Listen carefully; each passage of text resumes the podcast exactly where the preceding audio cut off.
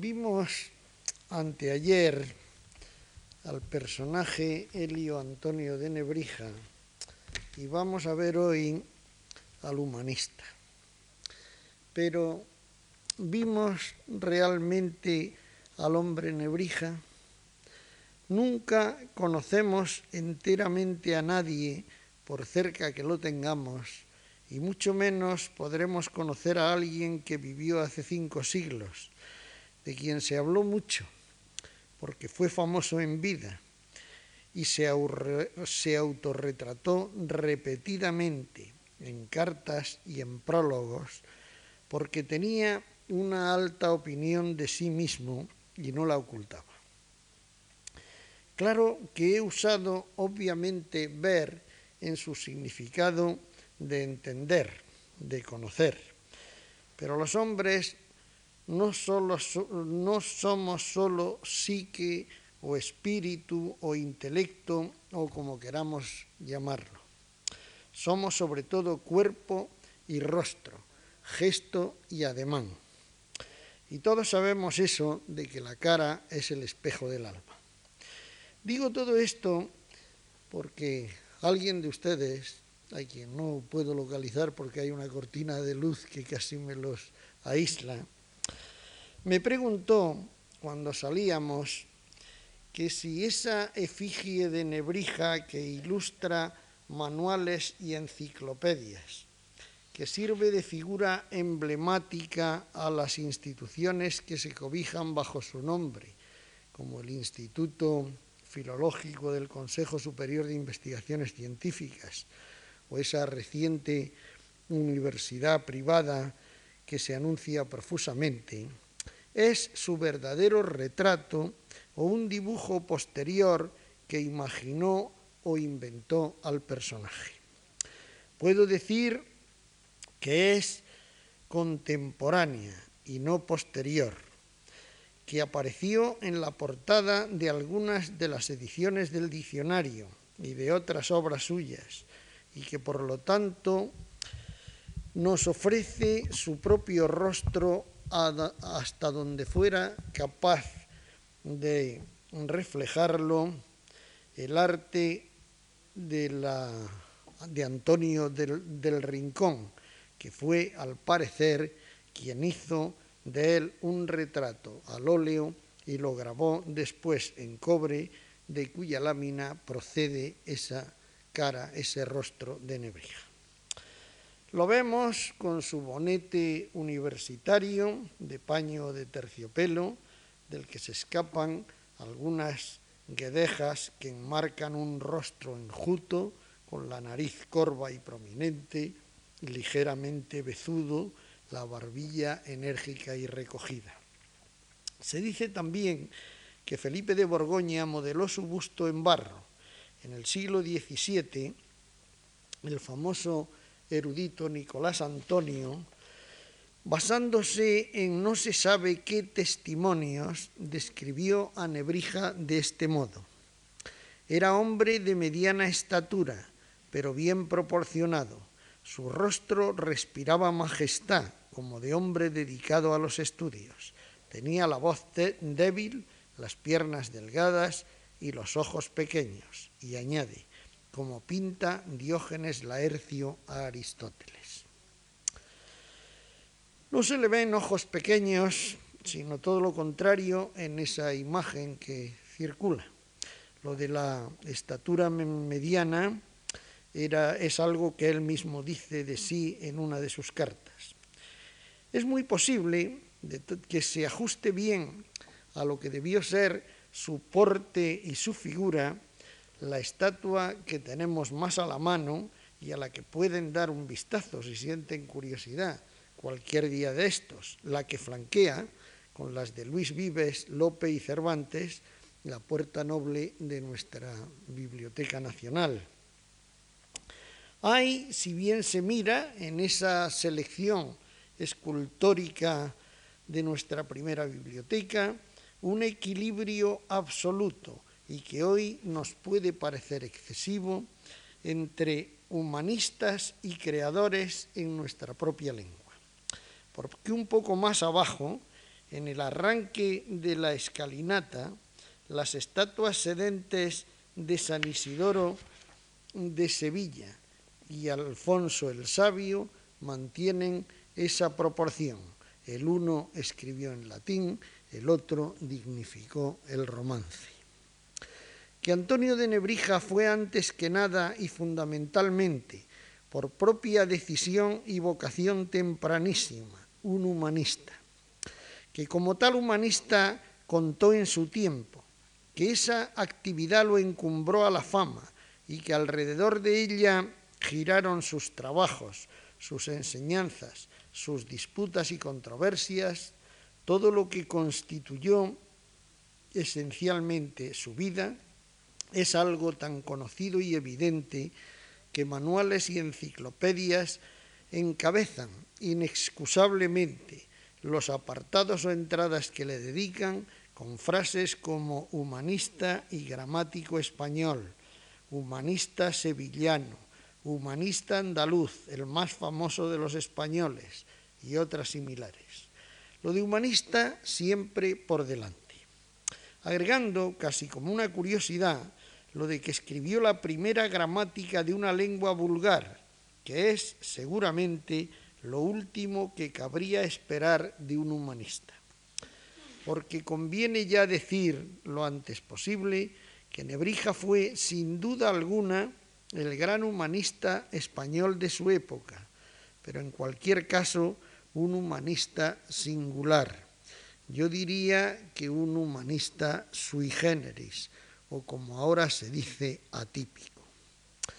Ha escrito no hace mucho Julián Marías refiriéndose a Luis Vives, la otra gran figura del humanismo español,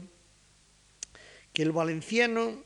era un humanista perteneciente a esa hermandad minoritaria característica del Renacimiento, europea, cosmopolita, cuya verdadera patria era sobre todo la lengua latina.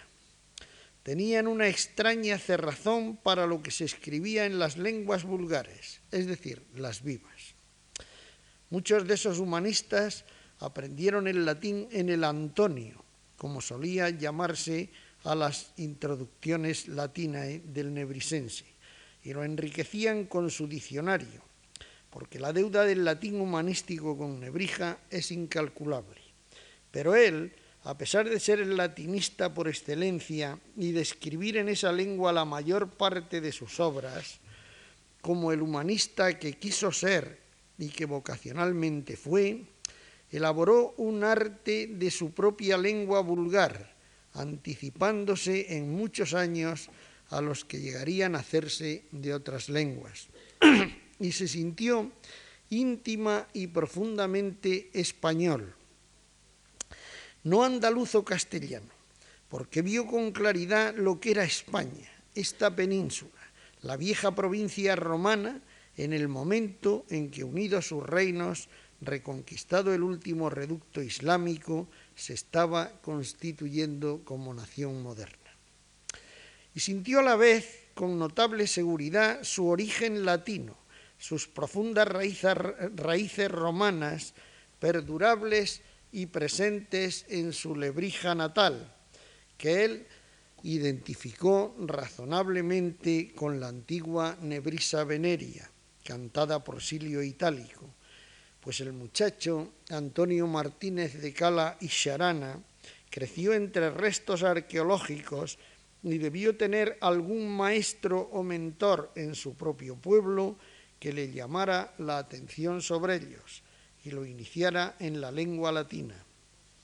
Porque cuando más tarde, decidida su vocación humanística, antepone el nombre de Helio al suyo de bautismo, Antonio, y empieza a firmarse Aelius Antonius Nebrisensis, muchos le preguntaban la razón que lo había movido a ello, y él les solía responder, según cuenta en el prólogo de sus introducciones,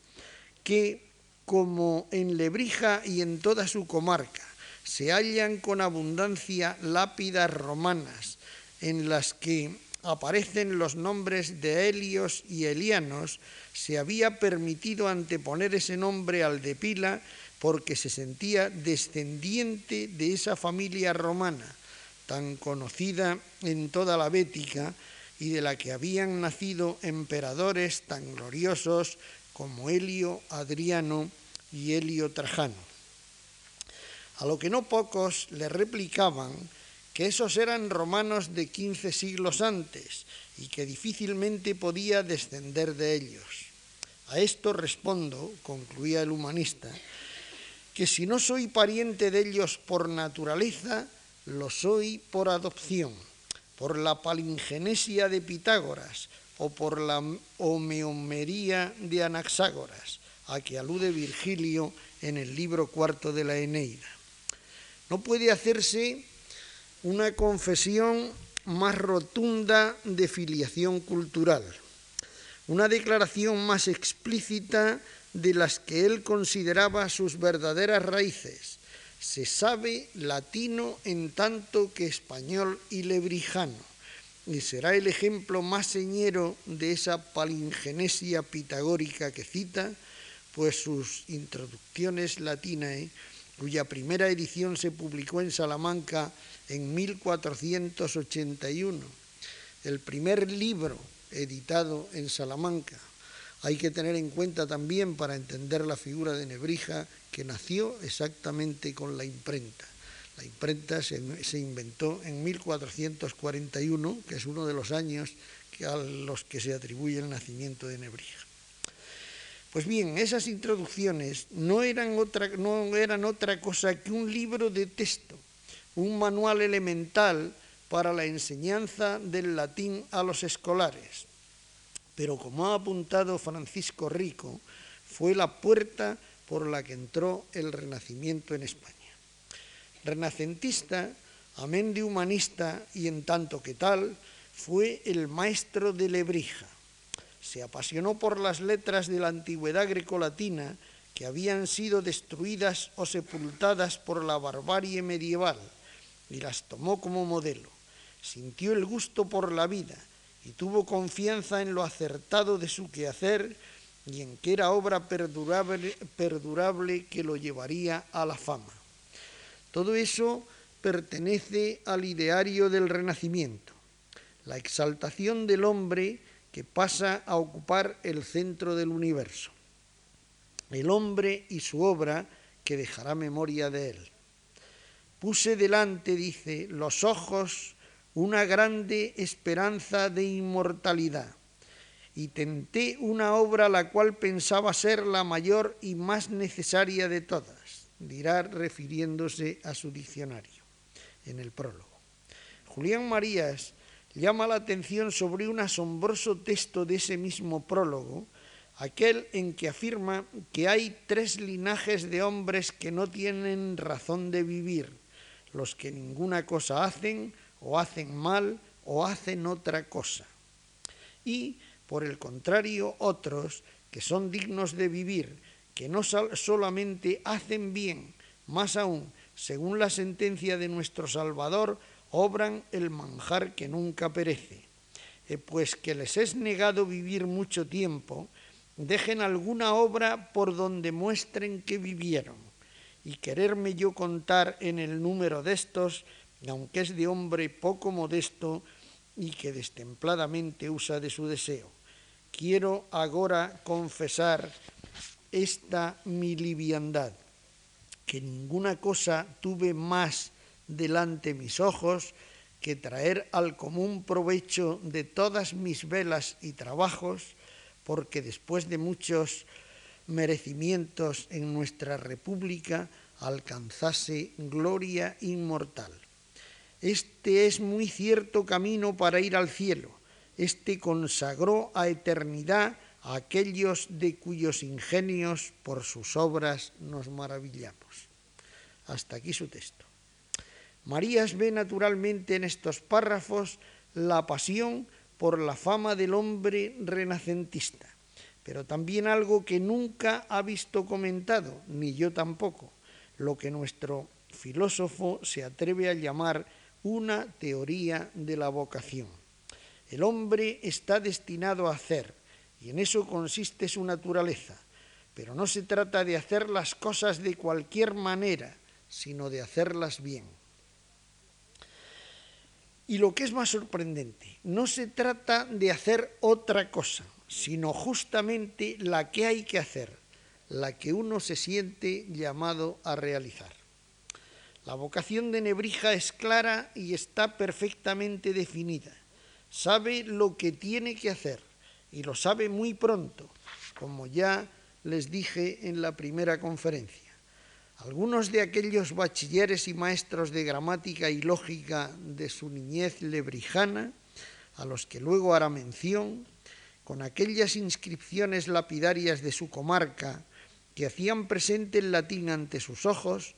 debieron darle base de latinidad suficiente como para que el joven estudiante andaluz, tras sus cinco años en Salamanca, oyendo a maestros muy señalados en sus respectivas artes, en las matemáticas a Apolonio, en la filosofía natural a Pascual de Aranda, en la filosofía moral a Pedro de Osma,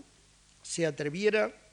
a juzgarlos afirmando que aquellos varones, aunque no en el saber, en decir sabían poco por lo que decidió marcharse a Italia, no por la causa que otros van, dice, o para ganar rentas de iglesia, o para traer fórmulas del derecho civil y canónico, o para trocar mercaderías, mas para que por la ley de la tornada, después de luengo tiempo, restituyese en la posesión de su tierra perdida los autores del latín, que estaban ya muchos siglos había desterrados de España. Y cuando tras volver a España, a Sevilla, solicitado por el, arzobispo Fonseca, como ya vimos anteayer, y pasar tres años a su servicio ejercitándose, como él mismo dice, para enseñar la lengua latina,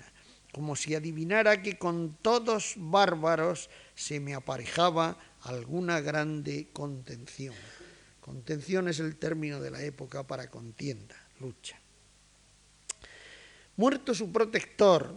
se puso a pensar alguna manera por donde pudiese desbaratar la barbarie por todas las partes de España tan ancha y luengamente derramada. Y recuerda el procedimiento que siguieron San Pedro y San Pablo para desarraigar la gentilidad e introducir la religión cristiana. No empezaron, dice, por pueblos oscuros o desconocidos, sino que se fueron a Atenas y Antioquía, ciudades en aquel tiempo muy nombradas en el estudio de las letras, y después el uno y el otro a Roma, la reina y señora de todo el mundo. Así yo añade, para desarraigar la barbarie de los hombres de nuestra nación, no comencé por otra parte sino por el estudio de Salamanca, el cual como una fortaleza tomada por combate, no dudaba yo que todos los otros pueblos de España vendrían luego a rendir. Comienza así su lucha contra los bárbaros de la que tanto se ha hablado, que ha dado título incluso, Nebrija frente a los bárbaros, al libro más densamente erudito y documentado que se ha escrito sobre el arranque del humanismo español, el de Francisco Rico, de 1978, y antes, en 1942, a un capítulo, Nebrija de Velador de la Barbarie, de un libro fundamental en el resurgir de la atención sobre el humanista andaluz, el del padre Félix González Olmedo, de la Compañía de Jesús, obra mucho más utilizada que citada en la bibliografía posterior y a la que yo quiero reconocer aquí mi amplia deuda en la base documental de estas dos primeras conferencias y en las traducciones de los textos latinos, aunque tampoco dejaré de citarlo expresamente cuando el párrafo sea suyo o la idea manifestada le pertenezca. Ebrija emprende, pues, su particular batalla española a imagen de la que Lorenzo Valla había llevado a cabo en Italia en la primera mitad del siglo. Pero qué barbarie era esa. ¿Quiénes eran los bárbaros? El término no lo han inventado los tratadistas contemporáneos, sino que fue el usado por los propios humanistas, como hemos podido comprobar en los textos que les acabo de leer. La barbarie era la gramática latina anquilosada, desligada de los textos, más orientada hacia la lógica escolástica que hacia los ejemplos literarios, más especulativa, pues, que descriptiva. En cualquier caso, falsa por inventada y cada vez más alejada de la verdadera latinidad, del tesoro de saberes y bellezas que el acervo clásico grecolatino podía proporcionar. El de Lebrija será consciente de su papel, de la importancia y trascendencia de su empresa. Y no lo oculta, porque nunca practicó la falsa modestia, acaso ni siquiera la verdadera. Y así lo proclama en el prólogo de su diccionario. Yo fui el primero que abrí tienda de la lengua latina y osé poner pendón para nuevos preceptos, y que ya casi de todo punto desarraigué de España los doctrinales, los Pedros Elías y otros nombres aún más duros, los galteros, los hebrardos, pastranos y otros, que no sé qué apostizos y contrahechos gramáticos no merecedores de ser nombrados, y que si cerca de los hombres de nuestra nación alguna cosa se halla de latín, todo aquello se ha de referir a mí. Fue una revolución llevada a cabo no sin aflicciones, reveses, sin sabores y contratiempos, algunos de los cuales me referí anteayer. Es natural que muchos no le perdonaran el que los pusiese en evidencia, el que denunciase sus ignorancias. En una universidad en la que la lengua de la enseñanza era el latín, Nebrija reivindicaba para la gramática, es decir, para la materia encargada de la instrucción lingüística, de la perfección del instrumento comunicativo, la prioridad entre todos los saberes, no el lugar secundario que venía ocupando y que, tal como se enseñaba, estaba justificado. Cuando el joven bachiller Antonio de Lebrija, que es como entonces se le llama en los libros de claustro de la Universidad de Salamanca, ocupa en enero de 1476, por primera vez en su ajetreada vida docente, la cátedra de prima de, prima de gramática, se, se encuentra con que esa disciplina se estudia en esos manuales que luego citará los libros de los bárbaros, el doctrinal de Alexander Viladey, el grecismo de Brardo de Betún, las gramáticas de Pastrana o de Pedro Elías y como libros auxiliares el Catholicon del dominico Ioannes Balbus, que añadía a la gramática un amplio vocabulario, de ahí su denominación, es decir, Catholicon universal,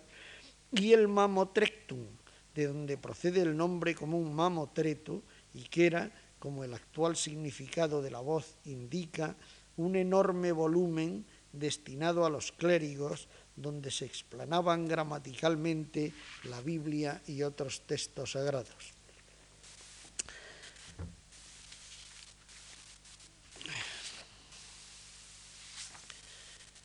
De textos de frecuente uso en la Iglesia. Nebrija que tuvo que empezar explicando, leyendo, como entonces se decía, el doctrinal de Viladey, se vio obligado a redactar sus introducciones latinae que aparecieron en 1481 y se reeditaron los dos años siguientes hasta que en 1485 publicó la segunda versión muy corregida, reestructurada y aumentada. En ellas había una expresa declaración de guerra a todos los maestros que tienen hábito y profesión de letras, los provoco y desafío, y desde ahora les denuncio guerra a sangre y fuego, porque entre tanto se aperciban de razones y argumentos contra mí. Al principio no hicieron mucho caso de él los aludidos, escribe el padre Olmedo. ¿Qué caso iban a hacer de un pobre gramático aquellos sapientísimos maestros de teología, de derecho civil y pontificio, de filosofía, de medicina?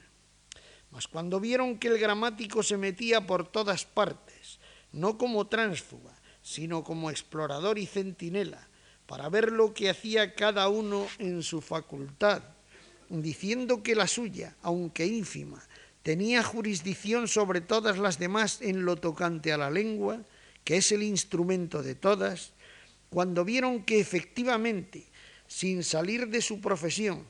probaba que los juristas no entendían sus códigos y digestos, que los teólogos interpretaban a su antojo algunos pasajes de la escritura, y que los médicos no podían manejar las obras de Plinio y Cornelio Celso, no pudieron menos que reconocer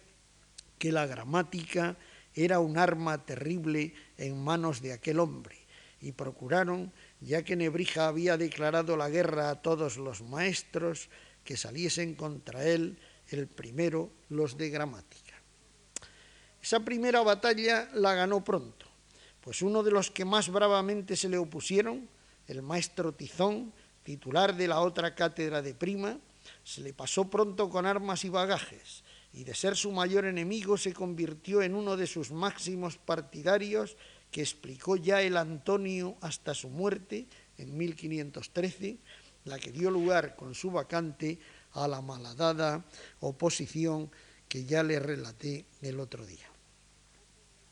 En su arremetida contra los teólogos topó con la Iglesia y el inquisidor Diego de Deza le hizo entregar su primera quincuagena, es decir,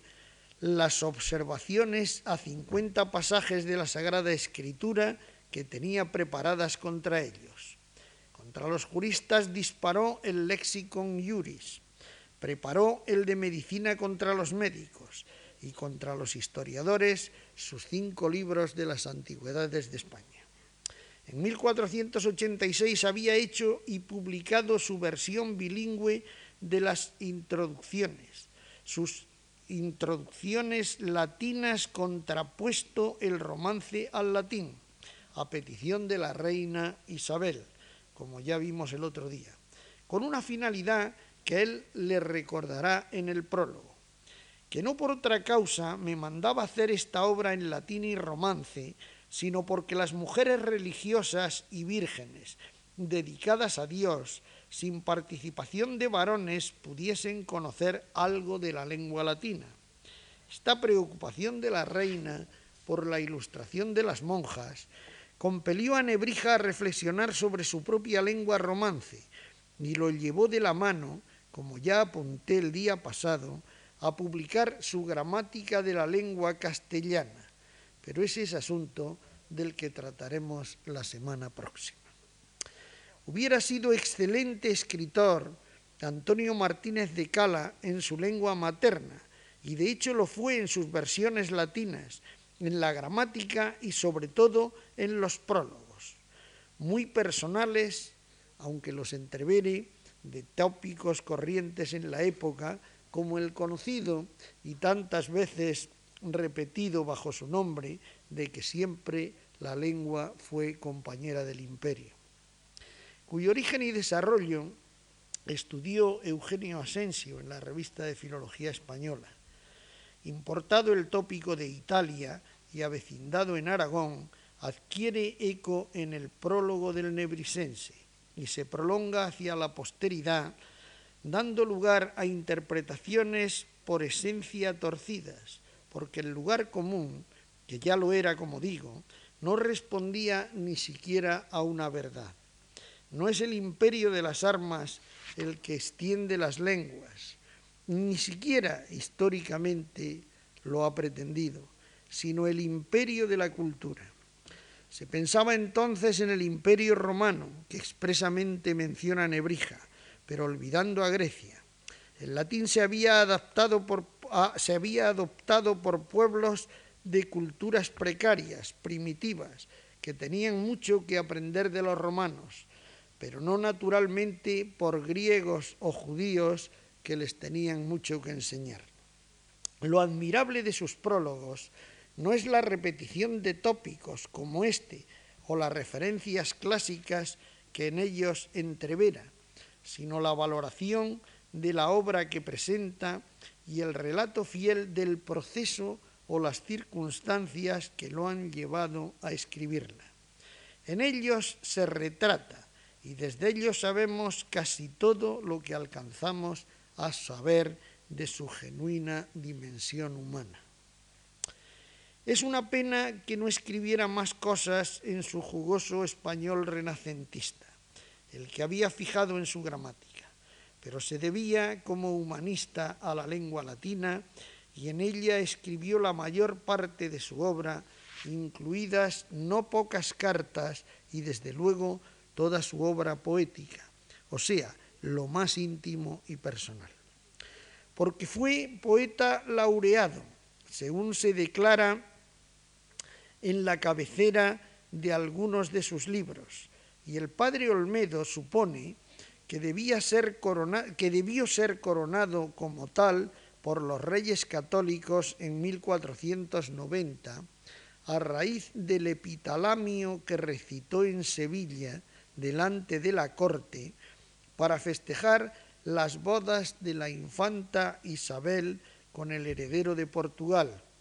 pues la mención de ese título aparece por primera vez en la edición sevillana de las introducciones de 1493. Su poema Salve Parvadomus, del que ya hice mención, según el citado padre Olmedo, lo sabía de memoria todo el mundo en el siglo XVI, y del mismo modo que ahora, dice, al hablar de la vida retirada se recuerda la famosa oda de Fray Luis de León o se evocan las coplas de Jorge Manrique al hablar de la caducidad de la vida. En aquel siglo de humanistas, al mencionar el amor a la patria o los encantos de la vida hogareña, se repetían los versos del maestro Antonio. No podemos entrar en el estudio de sus obras menores, de sus famosas repeticiones salmantinas,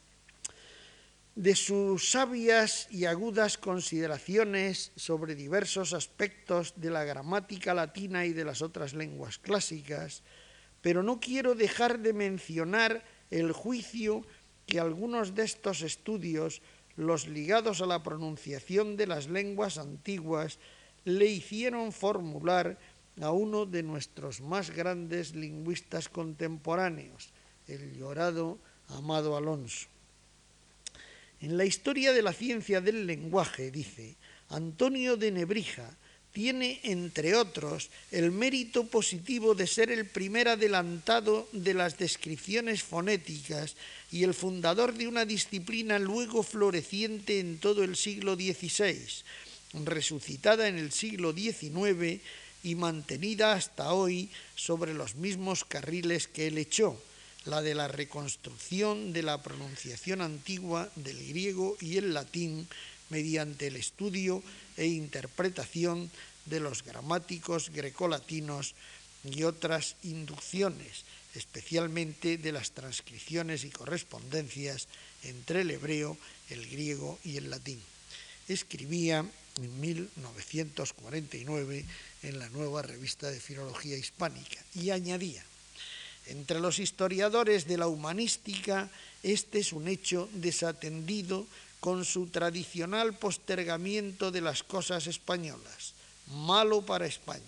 peor para la historia de la humanística. Como humanista perduró su fama, pues logró efectivamente develar a los bárbaros, desterrarlos de la enseñanza, vivificar la gramática y conseguir que sus introducciones, que se editaban y reeditaban constantemente, se convirtieran en única gramática para la enseñanza de la lengua latina en todas las escuelas. Él la revisó por última vez el mismo año de su muerte pues siempre estuvo preocupado por actualizar y mejorar su más conocido y utilizado libro. Pero luego se sacralizó el texto, como si dijéramos. Conforme pasaban los años y se iba quedando anticuada, su prestigio crecía como el del vino añejo, ha escrito Luis Gil. La tendencia a entronizarla como la vulgata de la didáctica del latín fue en aumento a lo largo del siglo XVI, hasta el punto de haber algún maestro como Francisco Martínez en Salamanca que fue apedreado en su cátedra por no enseñar por el arte del Antonio. Y Francisco Martínez sí que estimaba el Antonio, pero lo que decía es que una vez muerto Nebrija, él lo hubiera seguido mejorando y no había tenido ocasión de ello. Quien ordenó la reforma del Antonio y la actualización fue el rey Felipe II al padre Luis de la Cerda, jesuita. Y ese, Antonio, reformado por el padre La Cerda, se declaró, a pesar del informe contrario de la Universidad Salmantina, texto único por Real Cédula del 28 de julio de 1601, que establecería penas de destierro y multa de 50.000 maravedís para todo aquel que osase enseñar por otro arte o imprimir otra gramática latina que no fuese la del maestro Antonio. Lo convirtieron, pues, a él en lo que más había aborrecido, es decir, en un nuevo bárbaro, y su arte en un perenne anacronismo que ahogaba el cultivo de la latinidad en España. Y lo digo esto igualmente con palabras del profesor Luis Gil. Este fue el Nebrija que perduró hasta el siglo XIX, el latinista oficializado en la rutina de la enseñanza, el Aelius Antonius Nebrisensis de las portadas de su manual, un personaje que a él, más que a nadie, le hubiera espantado, porque hasta el nombre le habían confundido y adulterado, y así ha llegado hasta nosotros, y con él le hemos renovado la fama por otros caminos, y ahora lo estamos celebrando. Me refiero a lo de Nebrija. Vimos que prescindió de su Martínez de Cala y adoptó como apellido el de su lugar de origen, Lebrija. El bachiller Lebrisha o Librisha, según la pronunciación de la época, escrito con la X que representaba la consonante palatal fricativa sorda, luego el maestro Lebrisha o Antonio de Lebrisha, tal como él se firma cuando escribe en castellano. En sus textos humanísticos, escritos en latín, ya vimos que adoptó el Aelius como primer nombre y las razones que a ello lo movieron. En la primera edición de las introducciones, la de 1481, se nombra Aelius Antonius Lebrixensis, respetando el nombre español de su pueblo, que él ya ha trocado en apellido. Luego lo latinizó en Nebrisensis, pensando en la nebrisa veneria de Silio Itálico, que razonablemente, como dije, identificaba con su lebrija. Pero nunca castellanizó como nebrija el nombre de la antigua población latina, ni nunca tampoco antepuso el helio al Antonio en su firma castellana. Él no fue pues jamás en vida Helio Antonio de Nebrija, fue Aelius Antonius Nebrisensis, cuando escribía en latín, y Antonio de Lebrija, acaso Lebrija, acaso ya Lebrija, en pleno proceso evolutivo del castellano medieval al español clásico. Eso cuando escribía en su lengua o firmaba documentos y trataba de asuntos cotidianos. Y Francisca de Lebrija, ya escrito con J, se llamó su hija la humanista, la que lo sucedió en la cátedra de Alcalá. Lo de Helio Antonio de Nebrija debió ser una adaptación tardía de su adoptado nombre latino, acaso no anterior al siglo XVII. No le hubiera gustado al maestro, le hubiera parecido al humanista que era un flagrante ejemplo de esa barbarie que tan denodadamente combatió. No sería ningún disparate que ahora, en estos tiempos en que se ha puesto de moda lo que yo he llamado ya en alguna ocasión onomatropía, es decir, los cambios de nombre, las más de las veces con escasa o ninguna justificación, tomáramos el acuerdo de devolverle el suyo, legítimo y plenamente español, al maestro Antonio de Lebrija, que tal vez nos lo agradeciera desde el otro mundo. Porque él se sintió lebrijano y tuvo clara voluntad de unir a su nombre el de su pueblo y hacerlo de ese modo famoso. En su poema Salve Domus Parva, ya varias veces citado, por su comienzo, como suele hacerse, pero que tiene un largo título explicativo. Antoni nebrisensis salutatio ad patriam suam ante, ante annis non visan, etcétera, bastante explícito, sin ir más adelante, para que comprendamos que lo dedica a su pueblo natal y que es un largo poema de 52 versos latinos eh, entre mm, los versos 21 y 30 dice, dirigiéndose a Lebrija, eh, utilizo la traducción del padre Olmedo, no te enojes conmigo pensando que no tengo amor a mis padres ni a mi patria, porque he tardado tanto en volver al suelo natal y he podido vivir tanto tiempo ausente de tu vista que debía ser sagrada para mí. Pues si por gozar de las dulzuras de la patria hubiera permanecido aquí ocioso, ¿qué hubiera sido de los dos? Tú hubieras quedado ignorada muchos años quizá y mi nombre oscurecido. Ahora, en cambio, gracias a mis obras, los dos somos conocidos en todo el mundo y durará muchos siglos nuestra gloria. Y en otro poema que dedica a la historia y antigüedad, y antigüedad de Lebrija, dirá con todo orgullo, mucho debo a mi patria, pero más me debe ella a mí. Ella me dio esta vida mortal, yo la he hecho a ella inmortal con mis estudios. Hoy Lebrija es una población de casi 30.000 habitantes, más agrícola que industrial, que produce sobre todo cantaores de flamenco, Ahí está Juan Peña, el lebrijano. Hace 550 años, cuando nació en ella el más ilustre de sus hijos, tenía 425 fuegos. Son datos de 1439. Es decir, fuegos, hogares, viviendas habitadas, vecinos, que diríamos hoy. Lo que representaría un total de entre 1.800 y 2.000 habitantes. No deja de ser admirable que allí pudiera iniciarse en las letras latinas en su temprana edad, antes de los 14 años, como para poder juzgar luego el deficiente latín de sus maestros salmantinos. A él se debe la noticia de que su familia era de mediana posición, como vimos ya el anteayer, pero el esmero con que fue educado y su marcha a Salamanca apuntan más bien a una posición algo más alta, la de los caballeros. Lo que ocurría entonces, como puede ocurrir ahora, es que esa posición más alta se disimulaba, declarándose de la mediana para eludir impuestos. Nada y nuevo bajo el sol.